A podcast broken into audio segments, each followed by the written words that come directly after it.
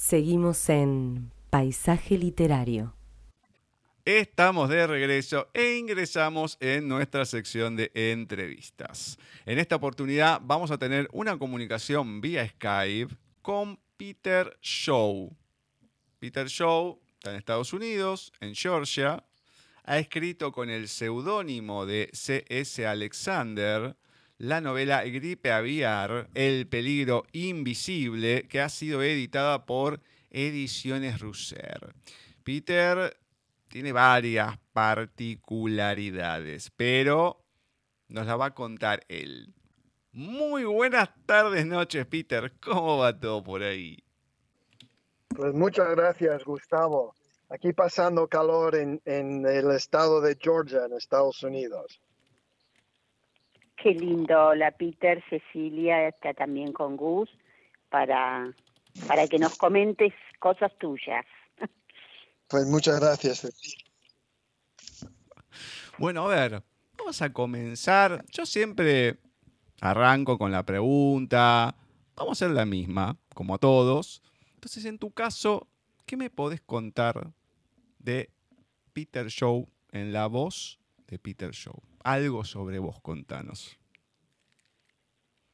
Em, pues eh, yo em, pues nací en Estados Unidos, pero luego he vivido casi toda mi vida adulta en Europa, en varios países. Eh, me he dedicado a las finanzas y luego os cuento un poco pues cómo he llegado a empezar a escribir y esas cosas. ¿Y cómo es? Porque, a ver, te dedicaste a todo lo que tiene que ver la bolsa y demás. O sea, ¿cómo es, cómo empezás en todo ese mundo? Y cómo es, porque uno, es un prejuicio que puede tener la gente, ¿no? En general. Pero uno sí, los, los que escriben, los escritores, uno relaciona de otra manera no se los relaciona a veces con, matemáticos, abogados y demás, salvo para ciertos temas. Entonces, ¿cómo es también que comienza tu vida con la literatura en general?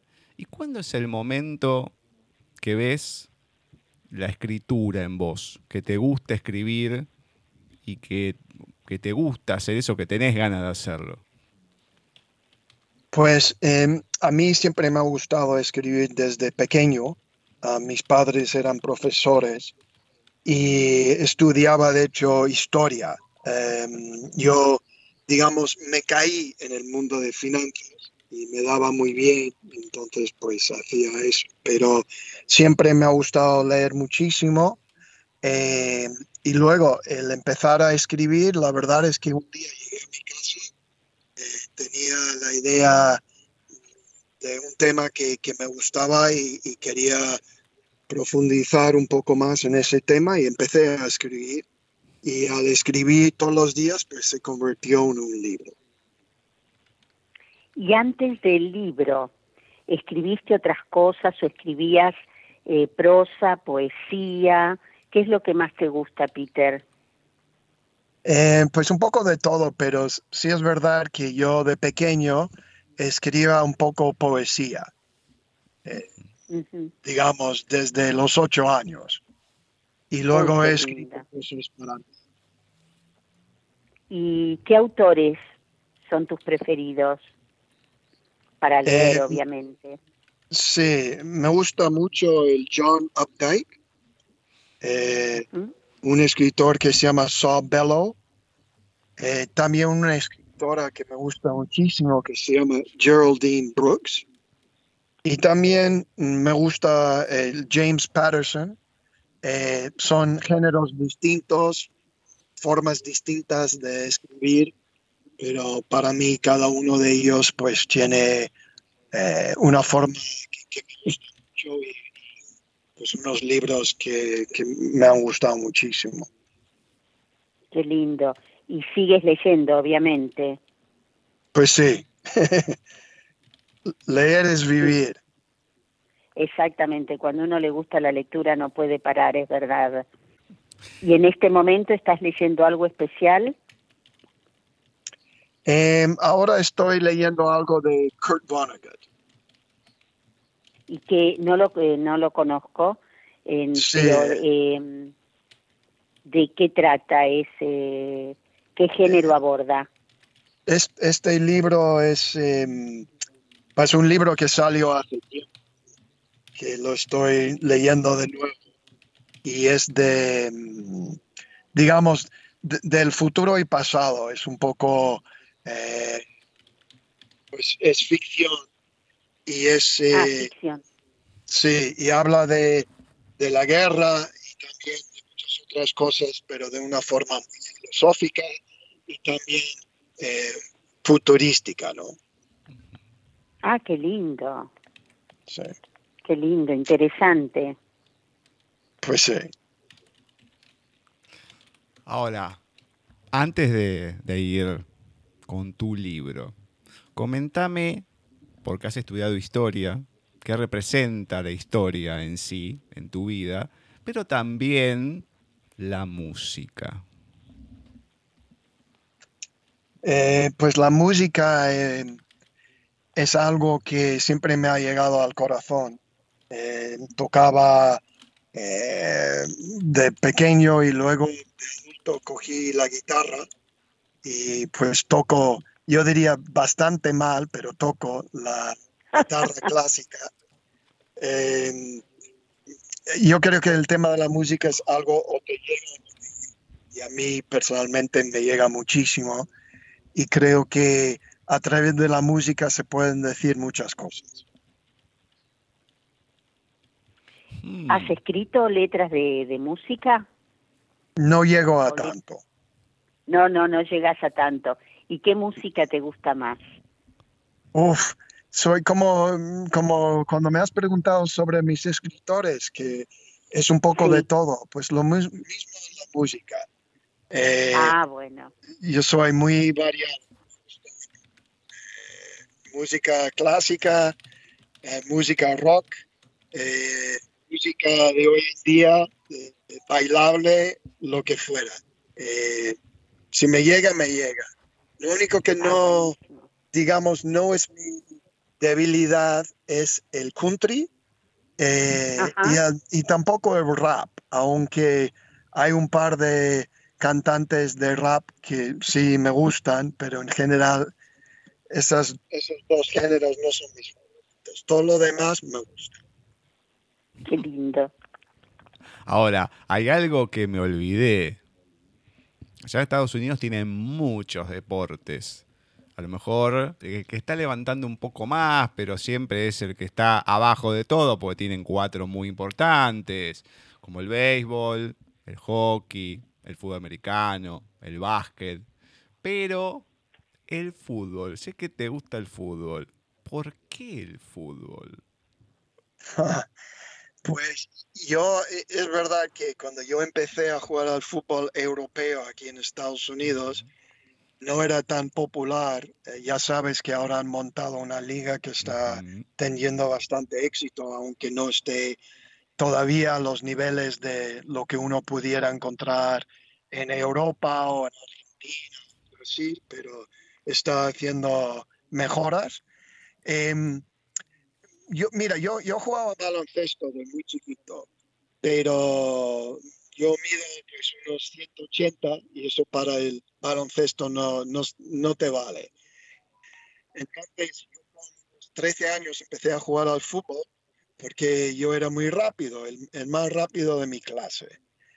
Y pues me enganché ahí y desde entonces pues el fútbol es algo que es mi pasión. Yo ya con los tantos que tengo todavía ahora, sigo jugando todavía fútbol. Hay ligas aquí de gente mayores, eh, veteranos, y pues he jugado desde los 13 hasta ahora, mm, pues siempre. Oh, qué lindo. Qué bueno. Además, pues por estar viviendo en España e Italia y tener la suerte de coincidirme también con mucha gente del fútbol, eh, incluyendo a uno que a lo mejor te suena, eh, que se llama Messi, Ajá. eh, pero siempre, Algo. ya, siempre en plan conocerles, no de ¿no? Pero he coincidido en eventos o lo que fuera con pues algún futbolista, ¿no? Oh. Qué lindo. Le comento a la gente, claro, el, primer día que hablo en sí, me llama Peter, dice, ¿estarás contento con Argentina? Y yo me quedo, digo, entonces le digo, ¿en qué sentido? ¿Por el país en sí? ¿O justo había pasado un- unos días de, la Copa América, que había salido campeón? Claro, y ahí me empieza a hablar del fútbol, entonces empezamos a tener un intercambio, pero lo que menos me esperaba. Claro, me puse, ¿estarás contento con la Argentina? Y digo, uy, ¿a qué se debe estar refiriendo? Bueno, era, era el fútbol, está bien, está bien. Era un tema que por lo menos pudimos hablar algo más alegre, porque si era el otro tema, y bueno, a lo mejor no iba a ser tan lindo, pero bien, bien, bien, bien ahí. Bueno, ahora sí, vamos al libro, Gripe Aviar. Primero contame cómo se origina esto, porque esto no es de ahora, no es con ediciones Russer. ¿Cuál es el origen, cuál es la semilla que da a todo esto la estructura y después cómo lo fuiste armando, cómo surgió? Pues yo empecé ese libro, digamos, pues escribiendo un poco en el 2006, 2007, eh, porque había muchas noticias hablando de aviar. Y yo digo, primero, que la gente, no, no sé si la gente de verdad piensa en lo que pudiera ser pues mm, una pandemia. Y también, pues yo tenía mis ideas filosóficas, digamos, que quería expresarme. Y yo digo, pues un evento casi apocalíptico eh, sería una plataforma eh, para mí donde yo pudiera también pues hablar un poco de la vida en general, del rol que, que tiene el azar en la vida, eh, un poco eh, cómo entra la religión, nuestra perspectiva de, de pues, lo que vimos día al día y cómo podría estar impactado todas esas cosas a raíz de pues, un evento de ese estilo. Entonces, pues se publicó aquí en Estados Unidos en el año 2012 eh, y luego a raíz de pues yo estando mucho tiempo en España y muchos de mis amigos ahí, algunos que no vivían el inglés me habían pedido eh, pues por qué no traduces el libro en español y pues eso es ya lo, lo que ya pues que he hecho y, y también pues presentar el libro en castellano, ¿no? Ahora, ¿cómo se te ocurrieron? Realmente es un libro súper interesante por el tema, eh, por un montón de, de- de- de cosas que hay en él. Eh, los personajes, ¿cómo fueron surgiendo, Peter? Sobre papel. O sea, Sobre- cada uno tiene su forma de escribir. Hay gente, creo yo, eh, eh, que, que van planeando todo y todas las escenas y todos los personajes. A mí los, personajes los personajes me vienen a mí, yo no a ellos. Como digo, no lo tenía ya planeado de antemano eh, quiénes iban a ser, cuántos y cómo. Eh, fue poco al escribir la historia, pues se iban desarrollando eh, los varios personajes. Qué bueno. Y, por ejemplo, hay partes en el libro donde hablan específicamente de, eh, de no solo de la gripe aviar, sino de otras pandemias. ¿Tuviste que investigar mucho o ya lo conocías o ya te habían comentado sobre ellas? No, la verdad es que hice mucho estudio y Ah, lo que me hacen, sí, ya, porque es verdad que en la historia sí ha habido eh, muchas pandemias. De hecho, eh, cuando salió aquí el presidente de, de entonces diciendo que quién iba a poder esperar que hubiera una pandemia, porque pues mm, ya desde que ha existido el hombre ha habido pandemias. Eh, de hecho, lo que estamos experimentando ahora, aunque haya sido muy duro y sigue siendo muy duro, es una pandemia light. Eh, lo que escribo yo es, es algo más fuerte. Sí, sí, sí, sí, sí, sí. Sí.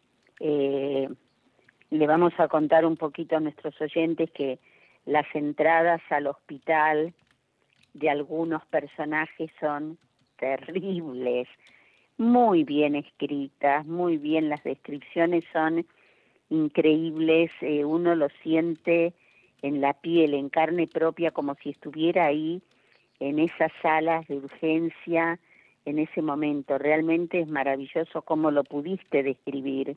Muy bueno, está muy bueno y claro, supera lo de ahora, supera lo que nos está pasando ahora o lo que nos está viniendo, ¿no? Desde hace un año y medio. Sí. Pero sobre todo para mí el libro es una historia de lo que es el ser humano, eh, lo que es, lo que son nuestras creencias, lo que es el azar, eh, lo que es el valor de la vida, eh, que para mí pues es un valor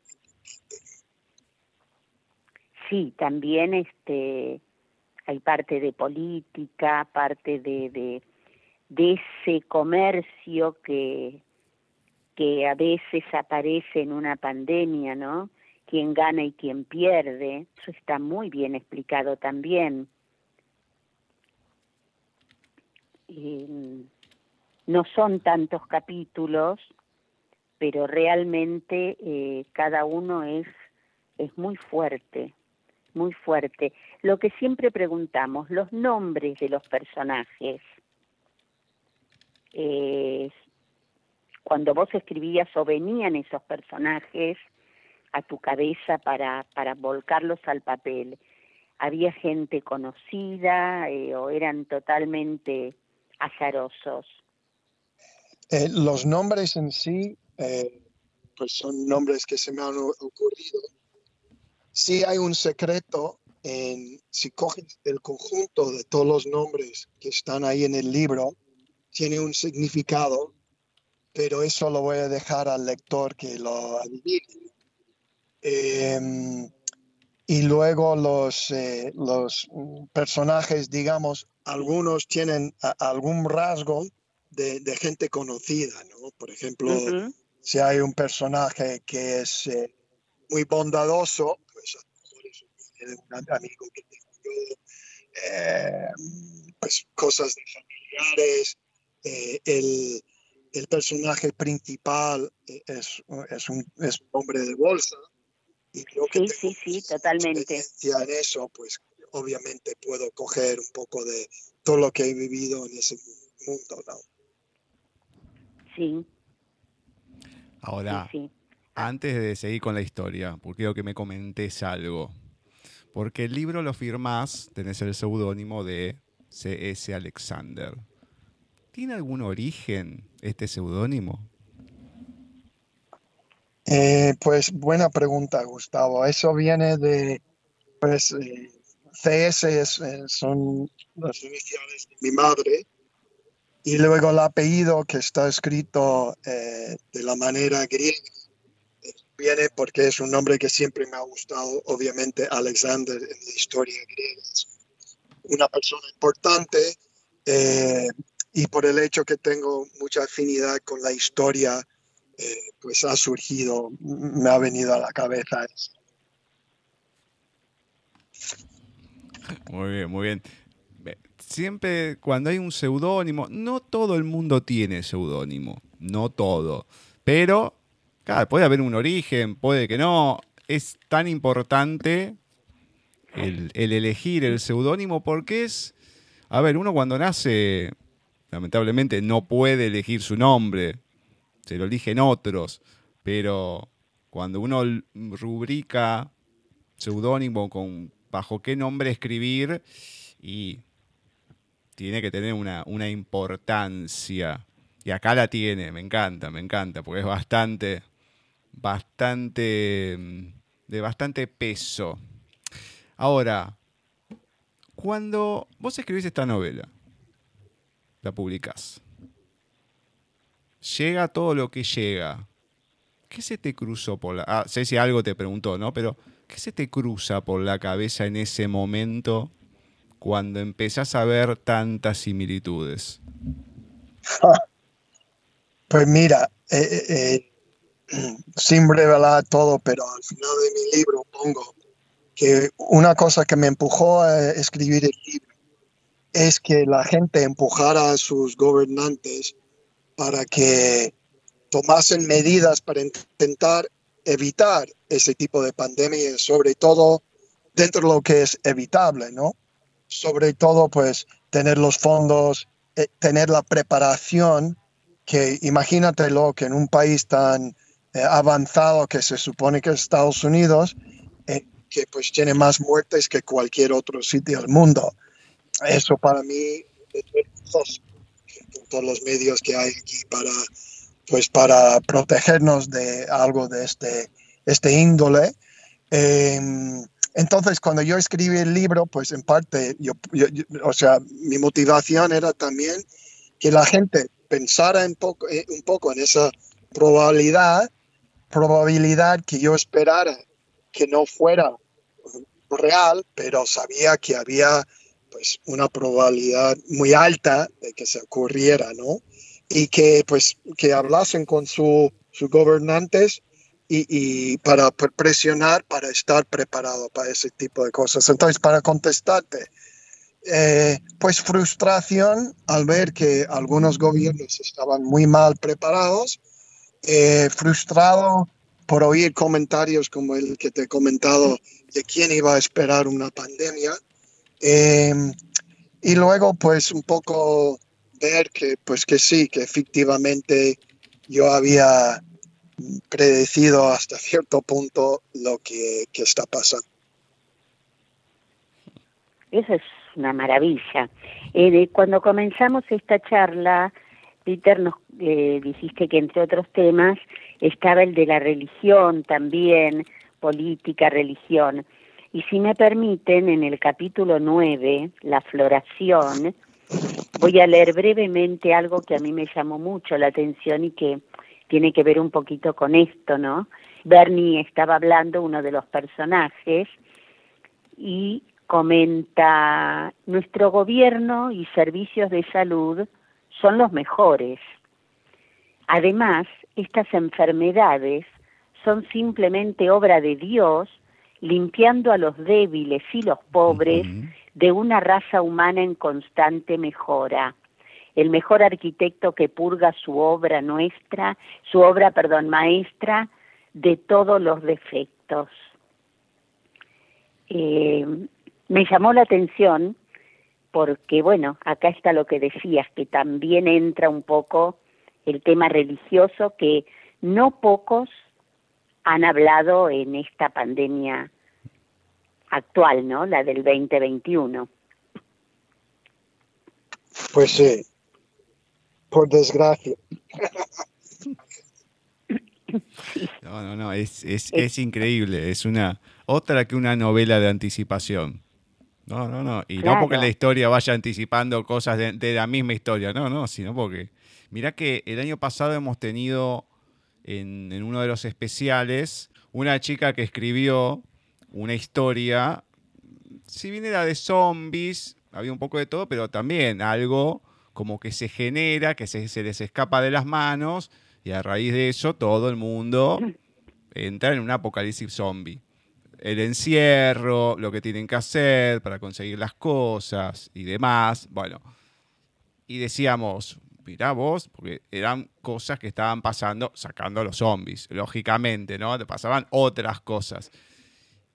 Pero esto es, esto es eh, increíble, porque uno escribe una historia así y ves que termina pasando, más allá que, que sí, uno ya lo, había vivido con eh, la gripe porcina, con el, síndrome de la vaca loca ahí en Inglaterra, lo que había pasado. O sea, en, menor escala, pero algo que remarcás también en la historia, la misma humanidad va borrando las cosas que van pasando y las equivocaciones que van teniendo, y después se terminan repitiendo, como era la peste negra. Entonces, claro, o sea, en vez de tomar recaudos, como decías, para que eso no vuelva a suceder, o que se esté, que no sé, que se ataje, o que, no sé, más allá de la gente que se aprovecha de la situación o lo provoca, es como que uno no tiene esa constancia en la historia. Sí, lo estudió en algún momento, que pasó, las distintas pestes, las, eh, cómo se fue depurando de cierta manera la humanidad, lo que fueron quedando, etcétera, etcétera, etcétera, etcétera. Pero no, mm, el ser humano no lo tiene en cuenta eso.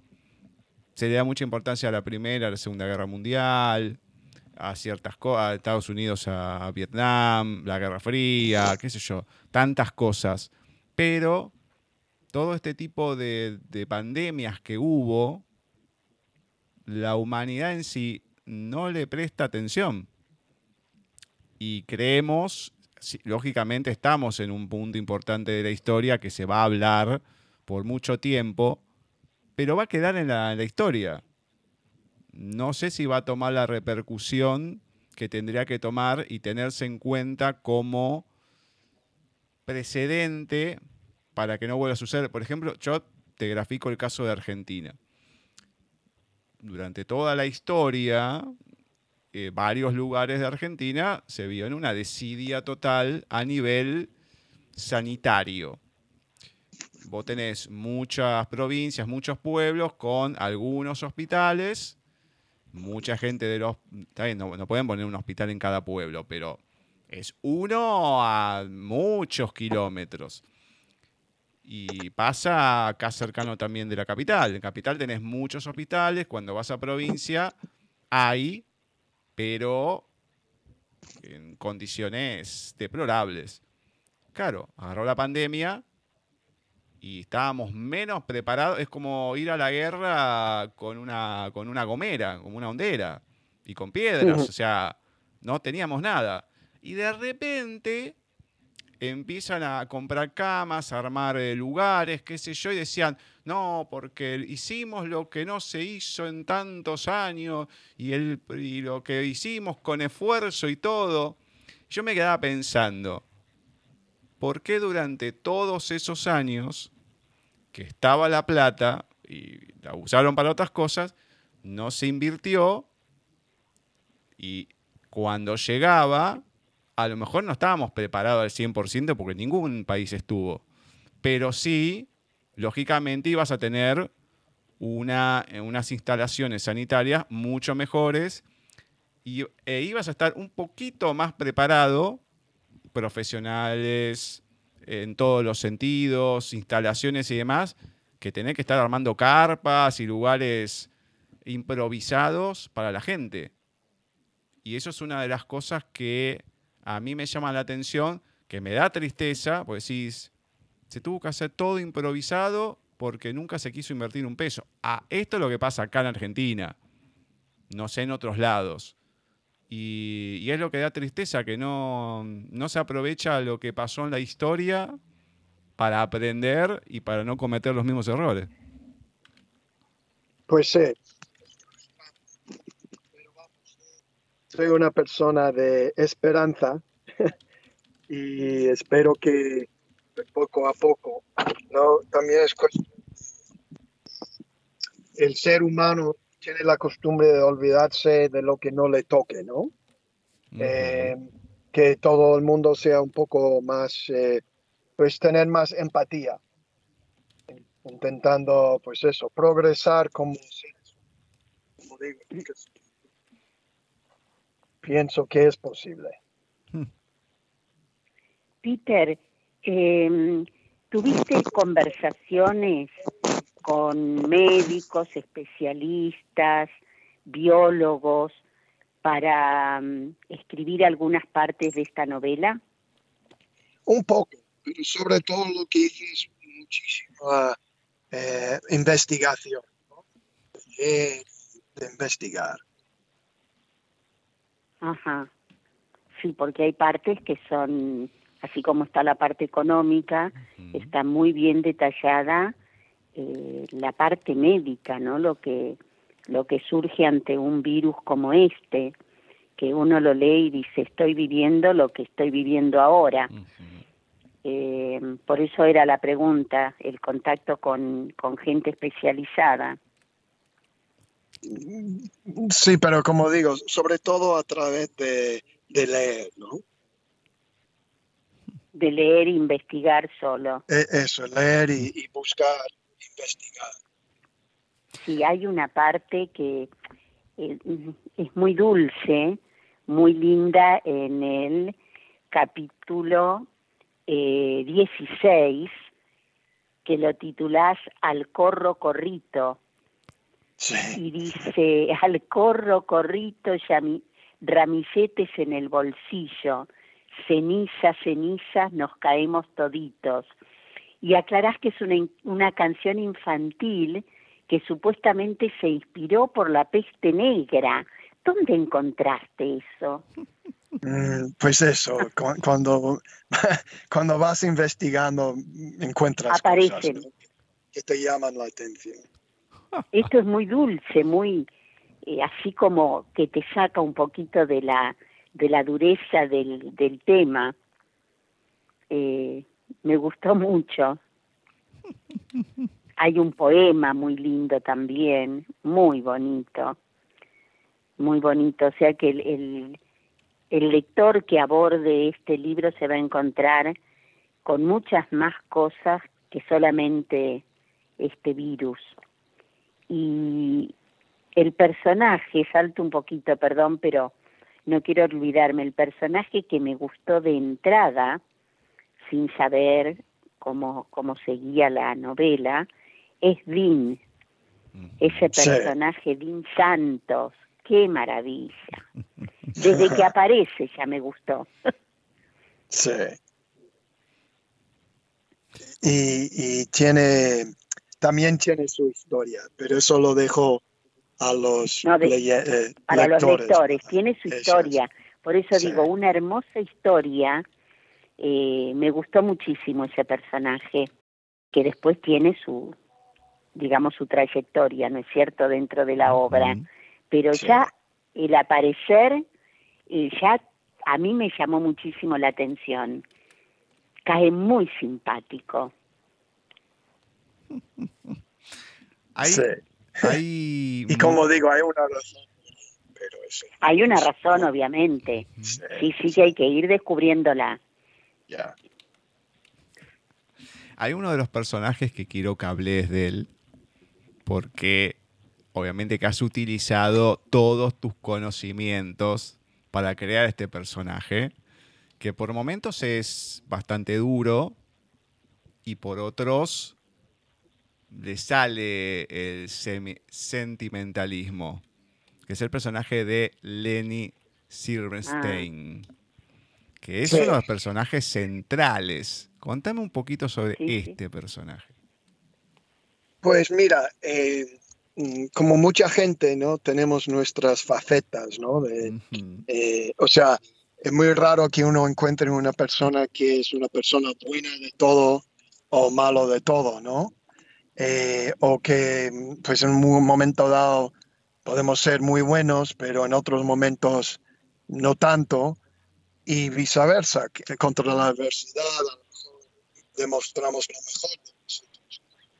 Eh, Lenny es un poco, pues también como he comentado antes, por mi, vida en el mundo financiero y, ver esa gente que pues suele ganar bien y tener una vida eh, que está guiada bastante por el dinero, pues también pierde algún valor, digamos, en, el, en, en ese proceso. Pero eh, precisamente con Lenny, pues intento mm, que, sea una persona que está en ese mundillo, pero que a la vez la parte de sus principios de verdad y lo que es él y lo que era él de niño, pues va saliendo eh, con el tiempo, ¿no?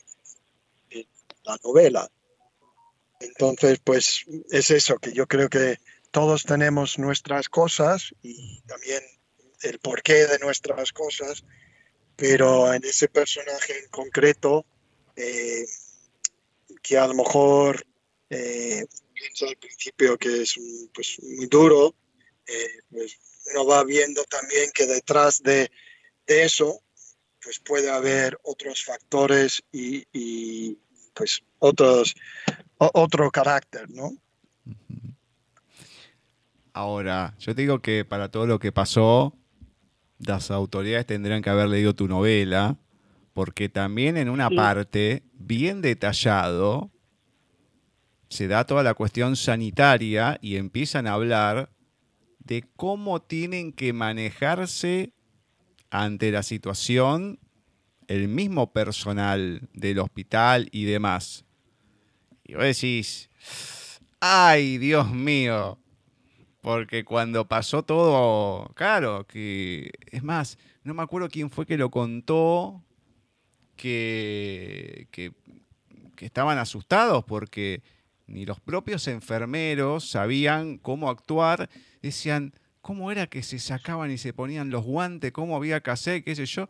Claro, y la gente que estaba ahí, estaba escuchando eso, ay, era un temor peor todavía porque lo decían ahí pegaditos al lado de ellos, y claro, que si te sacabas el guante de una manera, que si no, que si tocabas, que si no, que, te contagiabas, toda la, cuestión que era una realidad, pero era más, creo que también infundado por el temor que te terminan bajando las defensas, el miedo, el temor, la paranoia, que también la vemos acá, en una parte del, del libro, Sí, está, perdón, Gus, en, en, voz de Rebeca, de la enfermera que, que cuenta todo esto. Está muy bien claro. esa parte. Sí, sí, sí.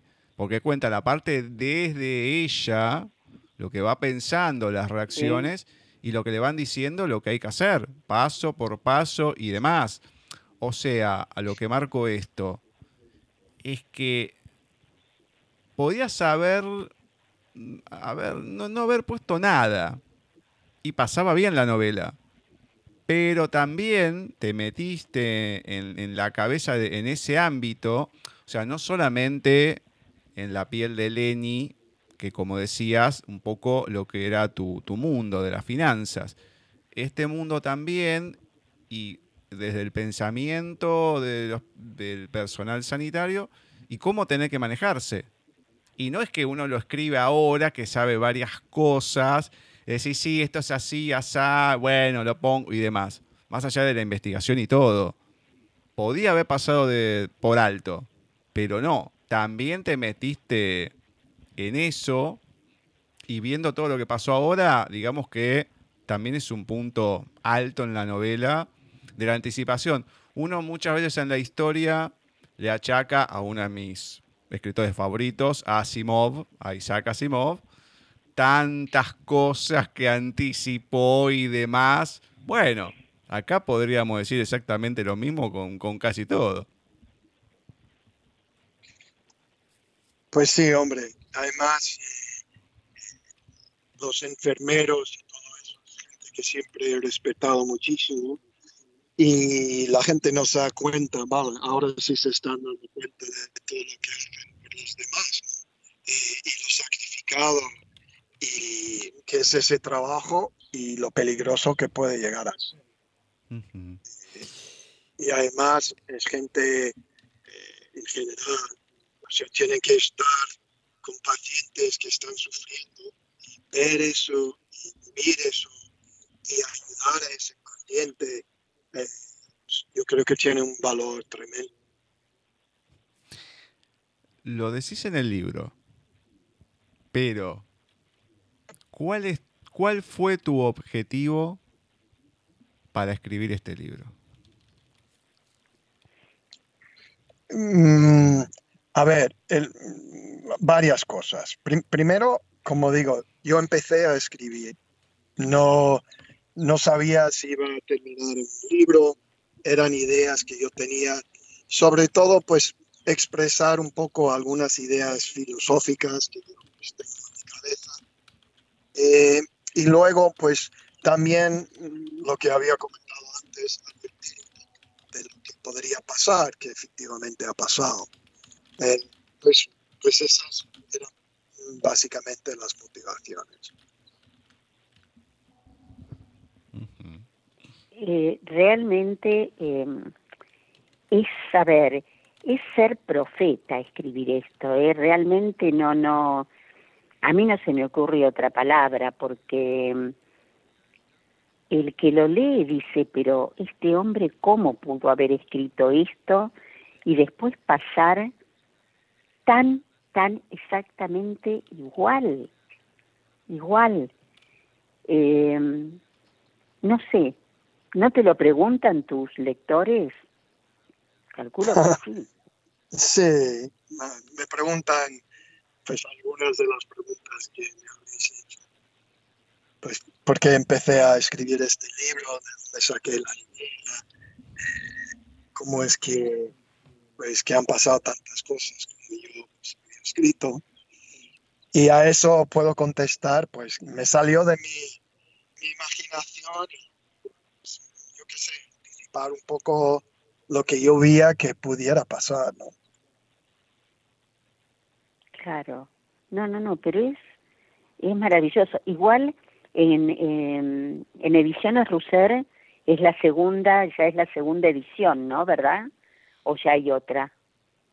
Hay, hay dos versiones en inglés, que de hecho si algún lector quiere la versión en inglés, se puede encontrar en Amazon. Eh, tiene, eh, la cobertura es, es negra con el ojo de eh, porque la versión anterior eh, pues ya está, digamos, o sea, es más fácil Y luego está la versión en castellano que ha salido. ¿Y hay, este, eh, hay posibilidad de que salga una tercera edición? Porque pienso que debe estar siendo muy leído. Pues sí, pero ya, ya veremos. O sea, ya acaba de terminar esa versión española y ya, ya veremos lo que se hace. Perfecto, está bien. Bueno, ¿te parece, Peter, que leamos el prólogo de tu libro? Vale. ¿Tú que Porque tienes una voz tan bonita? Ah, gracias.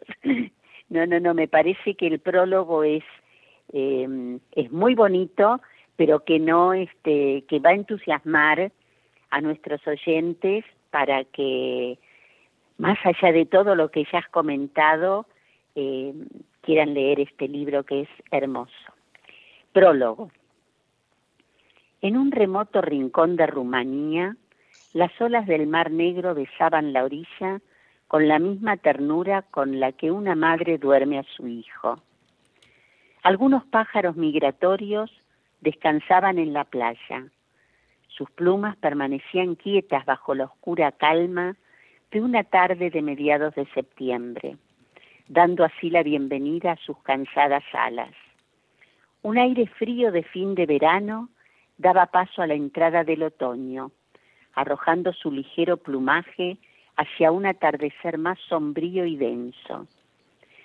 Las aves se acurrucaban bajo el lúgubre cielo que controlaba sus patrones de vuelo. Habían viajado largas distancias durante muchos días, el equivalente a un hombre haciendo extenuantes maratones repartidos durante semanas. Pero el viaje todavía no había terminado para los más afortunados. Bien temprano, a la mañana siguiente, mientras el sol extendía sus tentáculos para abrazar un nuevo día, una de las aves más vistosas del grupo emprendió el vuelo tierra adentro hacia Medgidia, la ciudad natal de Afina. A sus once años, la maravillosa niña rubia de ojos color miel sintió un especial cariño por el llamativo pájaro. Sus colores blanco y negro llamaron su atención mientras picoteaba en su ventana entreabierta. Sacó su dolorido cuerpo de debajo de las cálidas sábanas, agarró una galleta que su mamá había dejado en la mesita de noche y fue de puntillas hacia la ventana. Su madre siempre le había prohibido alimentar a estos elegantes pájaros que ocasionalmente aparecían en la ciudad, pero esta vez la tentación era demasiado grande. Nunca había visto una cola de plumas tan impresionante a su alcance. Con un rápido movimiento de su majestuoso pico, el visitante arrancó el dulce de la mano de Afina. Algo extraño, algo enfermizo en sus penetrantes ojos la sobresaltó, pero Afina no tuvo en cuenta la brusquedad de sus modales. Giró la cabeza sobre su hombro para ver si tenía otra galleta, pero en el momento en que volvió la vista hacia él, la criatura ya había salido volando, con dos rápidas aletadas y sin mostrar esfuerzo alguno en sus magníficas alas, atravesó poderosamente las corrientes. Aunque entristecida por su repentina partida, sin embargo, Afina se alegró al encontrar una hermosa pluma en el alféizar de su ventana que quedó como testimonio de la visita sorpresa. Ella guardó rápidamente la pluma, larga y blanca como la nieve, con su punta de color negro azabache debajo de la almohada, con la ilusión de que le diera buena suerte.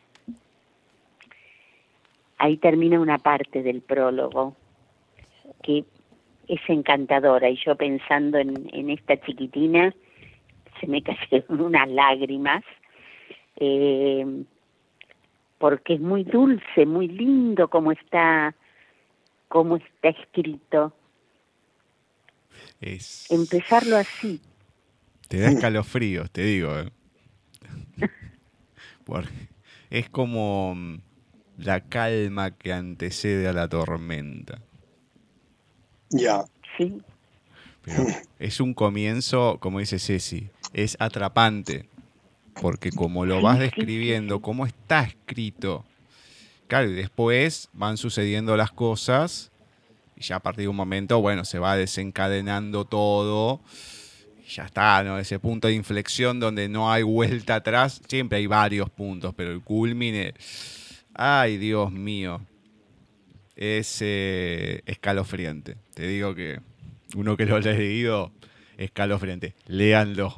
Yo sé lo que les digo. Sí, sí, sí. Más allá que le van a llamar la atención, no piense que está escrito 2020, 2021. Y te digo que es acertado porque cuando uno lee el libro al comienzo, están los copyright y demás. Entonces, claro, en Ediciones Russer pusieron edición en inglés, ta, ta, ta.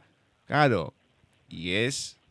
A veces la gente lo pasa de largo y va a la historia, pero está bien puesto en este caso porque te da el precedente que no fue escrito en la pandemia, fue escrito claro. mucho antes. Después hay una parte que es linda en cierta manera, pero en el contexto, bueno, como que cambia está, que se había hablado de, la poesía, que está más así, en el final, prácticamente al final, y el epílogo, bueno. No tiene que el epílogo es para... Eh, eh, voy a una emoción violenta, voy a decir, eh, para ir y dinamitar todo el lugar directamente. No hay, no hay otra, porque ahí ves, ves el otro final. Vos tenés un final y el otro final. Sí, es, genial. Está muy bien puesto cómo está encarado. Y le comento a la gente que si quieren conseguir el libro, lógicamente tienen la web de Ediciones Russer. En España está Agapea también, Casa del Libro, tienen varios lugares, Amazon. En Argentina lo pueden conseguir en Mercado Libre, Colombia, Librería de la U y en Uruguay, Mercado Libros. Seguramente si ponen CS Alexander, Gripe Aviar, Gripe Aviar, Ediciones Russer, lo van a encontrar en varios lados más. en la versión en español. Y como nos contó Peter, en Amazon lo van a encontrar en la versión en inglés, con la portada negra, con el ojo y demás, que un poco lo, lo que hablábamos en privado. Si bien hay gente que habla en inglés, que lo lee en inglés, perfecto, pero hay mucha gente, y yo tengo el caso de una de mis ahijadas, que le falta poco para ya recibirse todo lo que se puede estudiar en inglés, como hace varios años pasa, algunos que empiezan desde muy chico, y todo lo que lee, lo, o sea, salvo que sea un texto en español, pero todo lo que lee lo lee en inglés y lo que también las películas, las series sin subtítulo. Las escucha y más allá que dice que se quería estudiar a Londres y todo, cambió porque antes había dicho Estados Unidos. Lo cambió. Pero es una enferma, pues no se le puede decir de otra manera, de todo lo que es Disney. No hay nada mejor que Disney. Todo lo que hagas Disney es lo mejor. No importa, si sea una porquería. Es lo mejor que hay. Bueno, tengo algunas discrepancias con, con ese tipo de cuestiones. Pero bueno, no importa. Es otro, otro tema. Un poco cómo, cómo se hacen las cosas más que el, producto en sí. Así que está buena las dos opciones. Y si bien la versión en español la, la ha escrito. A ver, no es lo mismo una traducción porque el libro no es que te lo tradujeron, lo escribiste vos, Peter, ¿no? Sí, vos mismo hiciste la versión en español. Eh, fue un trabajo conjunto. Ajá. Ah, bueno. Está bien, pero no es que fue un traductor, porque muchas veces las traducciones la agarra otra persona y pierde un poco, a lo mejor por algunas cosas de la traducción en sí y demás, algún, algún toque que le quiere dar el autor si vos estuviste en el medio del proceso, ya es una traducción diferente. Digamos, no digo autorizada, pero no es que corre el carácter de que, puedan haber em, como variaciones en el texto. A eso me refiero. Ahí tienen, tienen todas las alternativas habidas y por haber para de disfrutar de esta historia de gripe aviar. Lo encuentran ahí, C.S. Alexander. Esta historia maravillosa y escalofriante al mismo tiempo de Peter. Bueno, Peter, realmente un gusto tanto poder hablar contigo como haber leído esta novela que desde un comienzo yo comencé a comentarla con gente allegada, que me parecía una novela así profética, eh, maravillosa, sin pensar que te íbamos a tener acá en paisaje. Eh, de modo que realmente gracias. Eh, nada, escribís hermosamente, espero que lo sigas haciendo y mil felicitaciones por este libro. Pues muchísimas gracias a los dos oyentes, que un placer y, pues me ha gustado mucho eh, pues de todo eso. Y estoy encantado que haya ganado en el fútbol porque sí. Me, me, imagino que tendrás algún equipo argentino eh, ya sobre todo el equipo porque además, si tienes un equipo, tienes amigos. Tienes... Te digo que mi equipo en España es el Barça. Ah, muy bien, muy bien. Ya. Pero será por, sobre todo es por un jugador que me gusta mucho. Claro. Vale. pues nada, que muchísimas gracias de nuevo. No, por favor, gracias a vos. La verdad que mm, agradecerte por haber escrito esta maravillosa novela, por la charla, también en contacto previo, porque persona muy cálida, muy simpática para hablar, muy dada, y eso uno lo agradece a la hora de, de la entrevista y demás. Y siempre es lindo conocer nuevas personas, nuevas historias y lo celebro. Así que Peter, muchas, muchas, muchas gracias. Y bueno, te esperamos para cualquier otra historia que escribas cualquier otra cosa que haya para difundir, para leer, lo que fuera, bueno, acá sabes que hay lugar y tenés las puertas abiertas siempre. Pues muchas gracias. Que, pues ya habrá otro libro, ya tengo otra cosa en mente. Mm. lo esperaremos entonces. Para cuando sea, te esperamos. Vale, chicos. Dale. Un abrazo gigante. Un saludo. Así ha pasado por nuestra sección de entrevistas en paisaje literario, Peter Shaw, que con el seudónimo de C.S. Alexander nos estuvo presentando su novela, editada por Ediciones Russer, Gripe Aviar, El Peligro Invisible. Qué novela bien escrita, linda, pero escalofriante en varias partes. Terrible, muy bien escrita, pero terrible. sí, Terrible, sí. la verdad que es como que se te van poniendo los pelos de punta porque viene, a ver, lo leíste, retierno, la historia y Sí, todo. sí. Y después vas leyendo y decís, ay, Dios mío. Porque claro, cuando uno, cuando uno arranca, mucho no sabes. La sinopsis, bueno, cuenta algo de este Lenny, no mucho más. Y claro, la vas descubriendo. Es una novela larga, 300 y algo de páginas.